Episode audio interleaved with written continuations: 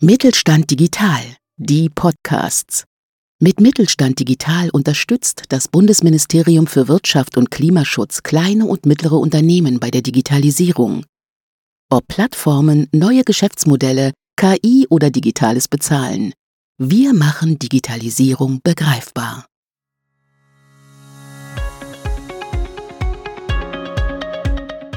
Vorgespult, der Podcast des Mittelstand 4.0 Kompetenzzentrums Textil vernetzt. Auf Tuchfühlung mit Avatar, KI und Retrofit.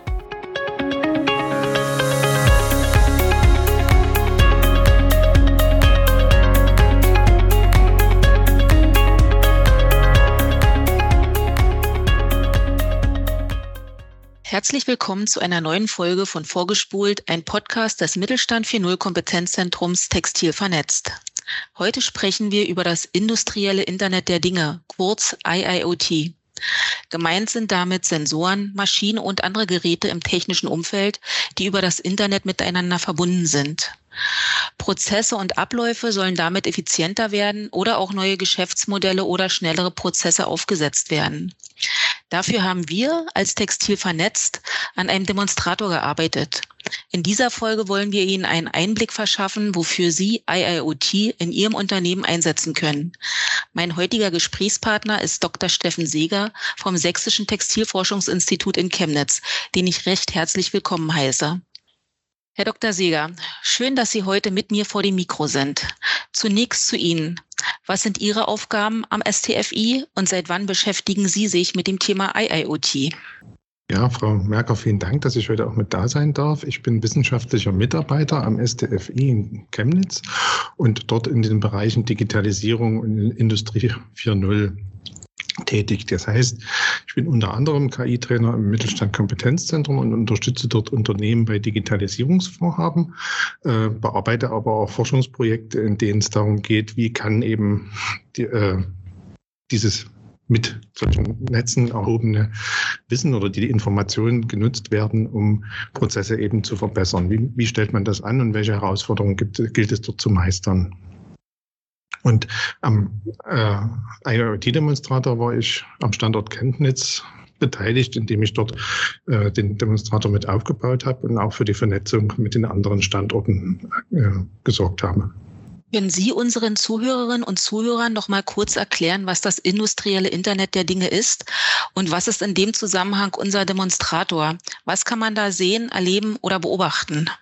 Ja, wir hatten es eingangs schon gehört. Es geht um die Vernetzung von Sensoren, Geräten, allgemein eben den Dingen in einem industriellen Umfeld.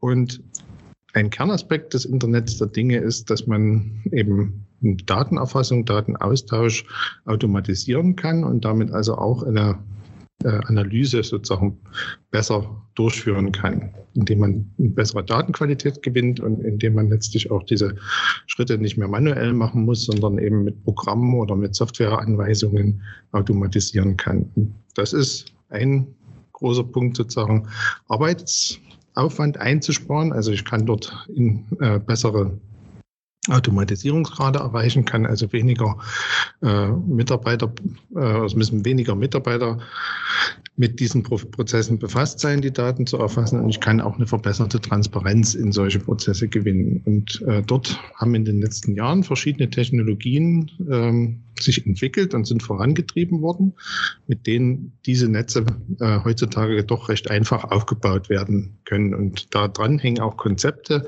wie geht man mit diesen Daten um und wie organisiert man eben die Computer und äh, die Geräte, die dann miteinander kommunizieren sollen, damit man äh, dieses Ziel erreichen kann. Und die Stichworte, die man da immer hört, das sind zum einen cyberphysische Systeme, das heißt also Maschinen, die man verknüpft mit einem Abbild äh, sozusagen oder Modellen dieser Maschinen, ähm, die durch die Daten dann getrieben und gesteuert werden. Das ist aber auch die Verarbeitung solcher Daten in sogenannten Cloud- oder Edge-Computing-Strukturen. Das heißt, man äh, hat irgendwo Ressourcen, die dann ausreichen, die Daten zu verarbeiten und kann in den Geräten beispielsweise bloß eine ganz einfache Datenerfassung machen. Und äh, bei der Auswertung sind das diese Stichworte wie Big Data und KI die eben helfen, dann in diesen äh, größeren Datenmengen auch irgendwo sinnvoll äh, Informationen zu extrahieren und Zusammenhänge zu erkennen. Und all diese Dinge zusammen sind recht komplex, wenn man das das erste Mal sich anschauen möchte. Und da zeigt unser Demonstrator, was wir an Technologien dort vielleicht schon einsetzen können, äh, was da auch dranhängt, wenn man solche Technologien einsetzen möchte. Und wir haben auch versucht aufzuzeigen, in welchen Anwendungsfeldern solche ähm, erhobenen Daten dann eben auch sinnvoll genutzt werden können und wie man da rangehen kann. Und das ist für äh, kleine und mittlere Unternehmen, denke ich, ein ganz äh, interessantes Angebot, äh, daran erstmal kennenzulernen, was gibt es für technische Möglichkeiten und ein Stück weit auch Inspiration und Erfahrungen mitzunehmen. Wie geht man an solche Projekte beispielsweise ran, wenn man es im eigenen Unternehmen machen möchte? Das hört sich alles sehr spannend und auch sehr praxisnah an. Wie fängt denn ein Mittelständler am besten an, wenn er IIoT in seinem Unternehmen einführen möchte? Und für welche Bereiche eignet sich der Einsatz? Also ich würde rückblickend sagen, der Anfang ist eigentlich äh, sozusagen also das Wichtigste beim Anfang ist tatsächlich das Anfangen, also zunächst mal im Unternehmen zu schauen, wo habe ich denn Verbesserungspotenziale? Wo gibt es denn Prozesse, die vielleicht zeitaufwendig sind oder die fehleraufwendig sind, wo es eigentlich nur darum geht, vielleicht Daten zu erheben oder irgendwo äh, miteinander zusammenzuführen. Und äh, das machen wir im Moment auf eine Art und Weise, dass das Menschen gut können.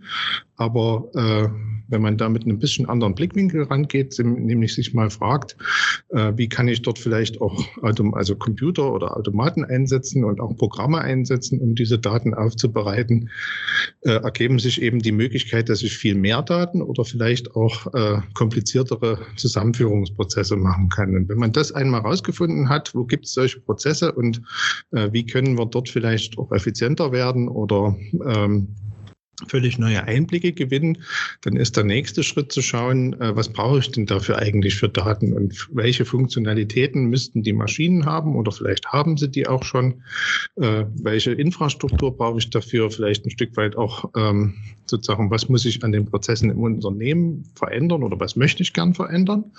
Und dann ist ein ganz wichtiger Schritt auch nochmal zu schauen, was ist der rechtliche Rahmen. Wenn ich also letztere oder, oder wenn ich Änderungen an Maschinen vornehmen muss, dann äh, gibt es dort auch Dinge, die man beachten muss. Und äh, da ist es ganz wichtig, zuerst nochmal zu schauen, äh, sozusagen, welche dieser Veränderungen will ich durchführen, kann ich durchführen, welche sollen vielleicht dann die Hersteller machen und so weiter. Das ist auch nochmal ein recht weites Feld, aber äh, da lohnt es sich auch sehr zeitig mit zu beschäftigen. Ja, und der nächste Schritt ist dann zu schauen, was sind Technologien, wie kann ich Umsetzungspartner finden, die vielleicht auch Erfahrung mit diesen Technologien schon haben. Und dann würde ich sagen, zum ersten Mal im kleinen Rahmen einen Pilot oder einen Prototypen aufsetzen, um zu schauen, äh, also hält diese Technologie tatsächlich das, was sie verspricht und äh, auch ein Stück weit Erfahrungen sammeln, so dass man dann in eine Umsetzung gehen kann. Also das ist eigentlich der typische Ablauf von so einem äh, Projekt und die Bereiche sind eigentlich so speziell gar nicht zu sagen. Also überall, wo es darum geht, Transparenz zu schaffen, aber als Beispiele denke ich dort zum Beispiel, äh, denke ich dort an Einarbeitungsprozesse, äh, wie gut sind die beherrscht? Ähm, sozusagen braucht man eine bestimmte Zeit eben, um beispielsweise eine Maschine äh, vorzubereiten und stimmt diese Zeitschätzung tatsächlich auch gut mit dem, was ich vielleicht dafür eingeplant habe. Äh, zweite Fragestellung, die interessant ist, äh, gerade auch in der Textilindustrie, wie gut laufen denn die Fertigungsprozesse wirklich und wie weit sind wir mit diesem äh, Produktionsauftrag beispielsweise schon? Äh, und ein dritter Punkt, den ich mir vorstellen kann, ist auch wieder ein Stück weit Feedback in die Produktion zu geben. Also sozusagen im Moment wären vielleicht doch an einigen Stellen äh, in der Produktion manchmal Anpassungen notwendig, die man gemacht hat oder die gemacht werden, aber äh, sozusagen, die man vielleicht hätte vermeiden können, indem man im Entwurf das schon berücksichtigt hätte, was die Ursache dafür ist. Und wenn der Entwurf sozusagen eigentlich oder die Abteilung, die den Entwurf macht, davon nicht wirklich ein Feedback bekommt, dann kann die das natürlich beim nächsten Mal auch nicht berücksichtigen und dann stellt die Produktion das wieder sozusagen anders ein. Also äh, da geht es an vielen Stellen um Prozesse und äh, auch ein Stück weit äh, sich selbst gegenüber offen zu sein und zu schauen und zu sagen, äh, an dieser Stelle könnte uns äh, ein Automat, ein Computer, eine automatische Erfassung viel äh, Arbeit abnehmen und helfen, eben die Zeit wirklich in die Ursachenfindung zum Beispiel dann aufwenden zu können. Als Textil vernetzt haben wir hier umfangreiche Expertise in den textilen und den textilnahen Industrien. Sie haben es zwar schon gerade angerissen, aber gibt es sonst noch Sensordaten oder Sensordaten in anderen Bereichen, die in einem Textilunternehmen von besonderem Interesse sind? Ähm, da fallen mir die Klimadaten ein. Also äh, die Materialien, die verarbeitet werden, sind eben sehr empfindlich auch auf Umwelteinflüsse manchmal, also Feuchtigkeit, äh, Lagertemperaturen und ähnliches. Und natürlich spielt Energieverbrauch immer mehr eine Rolle. Und das sind beides Größen, die mit diesen bestehenden Technologien recht einfach äh, erschlossen werden können. Ein interessanter Aspekt von IIoT ist ja die Verknüpfung von verschiedenen Datenquellen über Betriebsstätten und Herstellergrenzen hinweg. Welche Vorteile und Herausforderungen sehen Sie, wenn diese Technologien und Konzepte in ein Unternehmen übertragen werden sollen? Ja, also an Vorteilen sehe ich zunächst einmal äh, den, die Aktualität der Daten, die dadurch verbessert wird. Äh, wenn ich die Daten automatisch erhebe und automatisch austausche, dann habe ich auch sozusagen weniger Zeit benötigt, um die Erfassung und diese Übertragung zu machen. Äh, das ist sozusagen ein wichtiger Punkt. Ein zweiter wichtiger Punkt ist, äh, dass diese Daten auch eine bessere Qualität haben. Also ich habe weniger Fehler beim äh, sozusagen Kommunizieren oder Erfassen der Daten.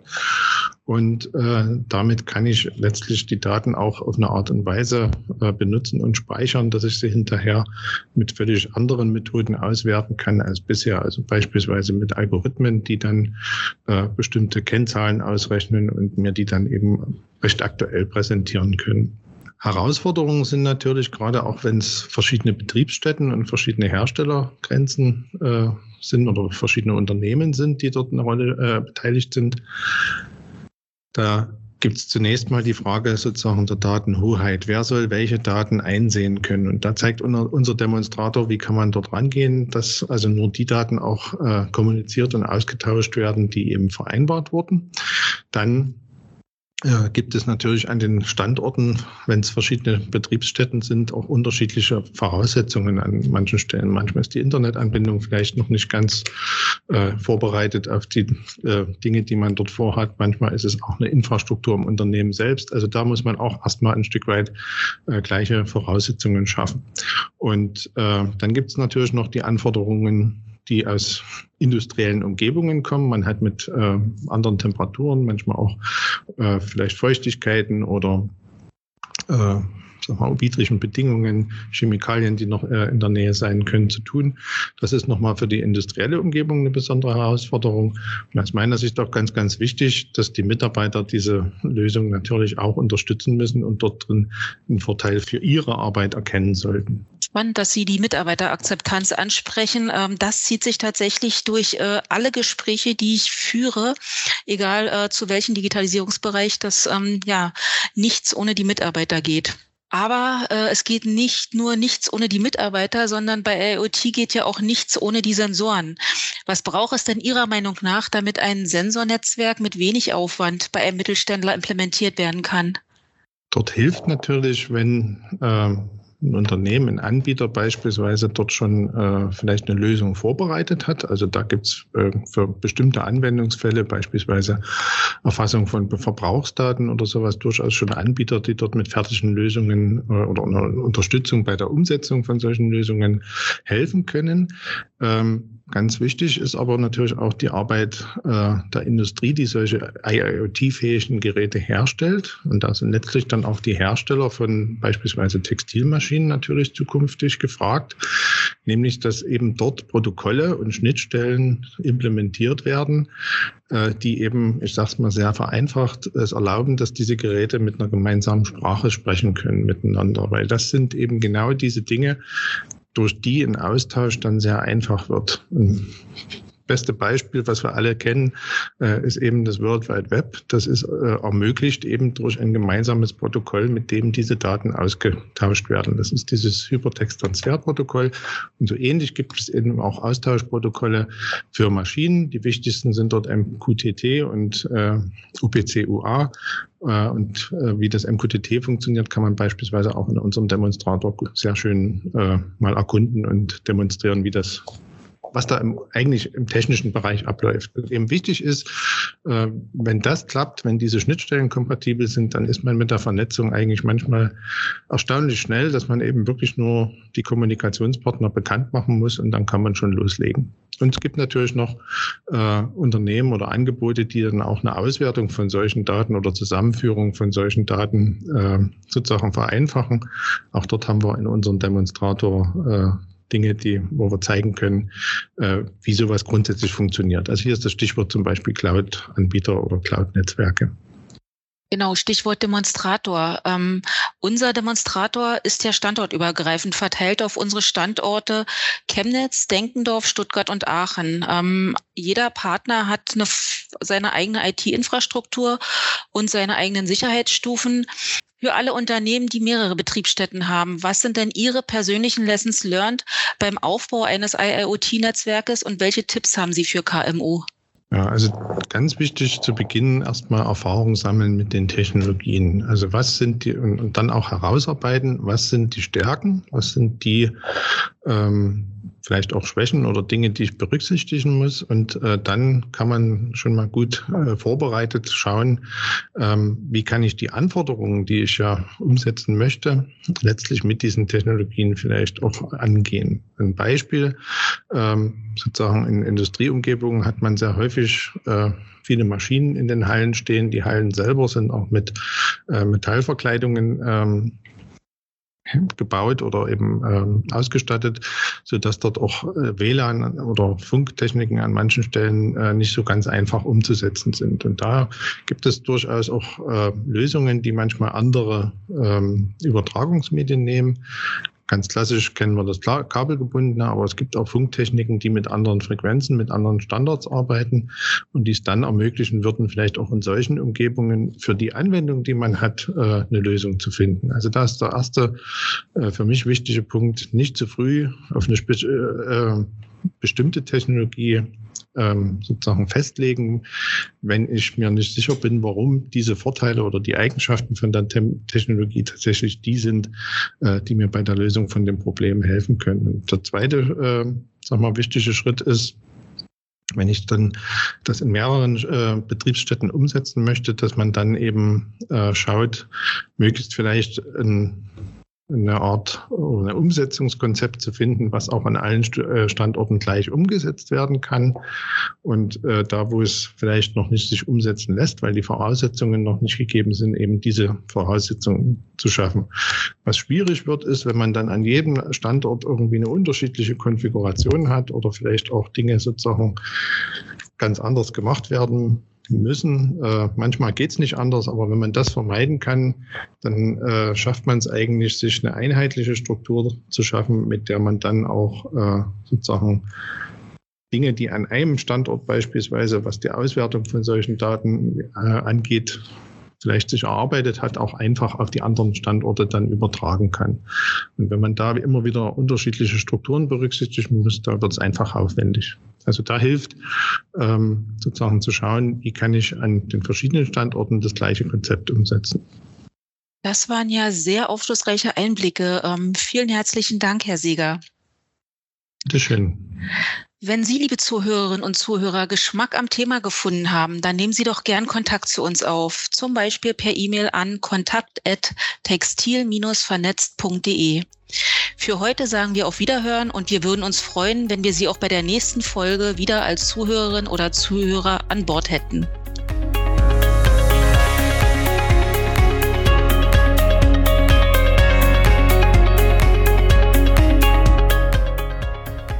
Mit Mittelstand Digital unterstützt das Bundesministerium für Wirtschaft und Klimaschutz die Digitalisierung in kleinen und mittleren Unternehmen und dem Handwerk. Weitere Informationen finden Sie auf unserer Webseite textil-vernetz.de und auf mittelstand-digital.de.